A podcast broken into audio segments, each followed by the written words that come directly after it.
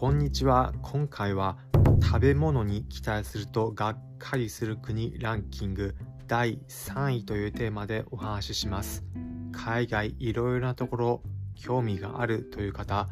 また現地のリアルな情報日本人目線でどんなものなのか気になるという方ぜひ参考にしてみてください。食事に期待するとがっかりする国ランキング第3位はニュージーランドです。日本の南側オセアニアにある国になります。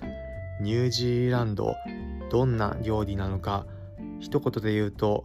イギリス文化の影響を受けた大雑把な料理が多いというような印象です。代表的なもので言うとフィッシュチップスがあります。フィッシュチップスと聞くとどこかで聞いたことがあるなという感じかもしれませんがイギリスの代表的な料理でニュージーランドでもこのフィッシュチップスよく食べることができます。味も日本人からすると正直大雑把だというふうに感じる人多いかと思います。私自身もニュージーランド渡航した際フィッシュチップス食べてみましたが味日本人からすると大雑把な印象でした。例えばどんな感じなのか。一言で言うとそのまま揚げたものが出てくるという感じです。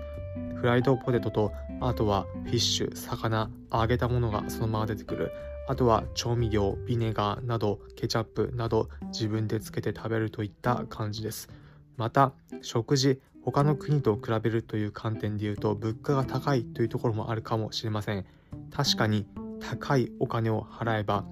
日本でも1500円2000円というようなところ他の諸外国物価が安い例えば東南アジアなどで1500円2000円を払えば相当クオリティがいいものを食べられます。ニュージーランドでも2000円だったりの値段であればそれなりにいいものクオリティちゃんとしたものを食べられますが日本でも例えば牛丼だったりのファストフード東南アジアでも屋台の500円しないぐらいのもの食べてもそれなりに美味しいんですがニュージーランドで500円ぐらいのものを食べると正直んという風になものに当たる確率高いです、まあ、ただそんなニュージーランドでもこれはというものがあったので一応お伝えしておきます、まあ、何かというとハンギという料理になります。ハンギ何かというとオーストラリアの先住民の方々マオディ族たちのグルメになります。このハンギ私自身も食べてみたら美味しかったです、まあ、どんなものなのか伝統的なハンギでいうと土掘っていきその穴に石焼いたもの温かいもの石を埋めていきその上に葉っぱなどで包んだ食材を入れてさらに土をかぶせて蒸すというような料理になります。伝統的なものであればその形式ですが現代風にアレンジされたものであれば葉っぱの代わりに現代であればアルミホイルだったり別のもので巻くだったり土の代わりに釜で巻くなどの形態もあります。この版木現代風にアレンジされたものニュージーランド首都の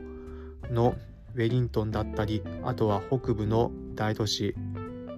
オークランドなどで食べることができ私自身も食べてみたところハンギは美味しかったです。伝統的なマオリ民族のグルメ美味しいので皆さんも現地行かれた際はニュージーランドではハンギ試してみることをおすすめです。食事に関して今回は紹介しましたがニュージーランドに関しても特に自然の絶景見れるのでおすすめです。ニュージーランド北島と南島に分かれていて南島が特に自然の絶景見えるのがおすすめです。日本では見られないような大迫力規模の大きな氷河だったり他にも南半球だからこそ夜の時間帯南十字星が見えるとっても綺麗な湖畔沿いの街だったり星空見えるところもあります。日本でも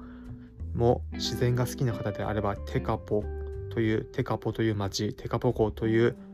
湖があるんですがそういったところでも大自然の迫力のある景色見られるのでおすすめです。是非皆さんもニュージーランドへ行かれた際は楽しんでみてください。ということで最後に今回のまとめです。今回は食事に期待するとがっかりする国ランキング第3位というテーマでお話しました。結論ニュージーランド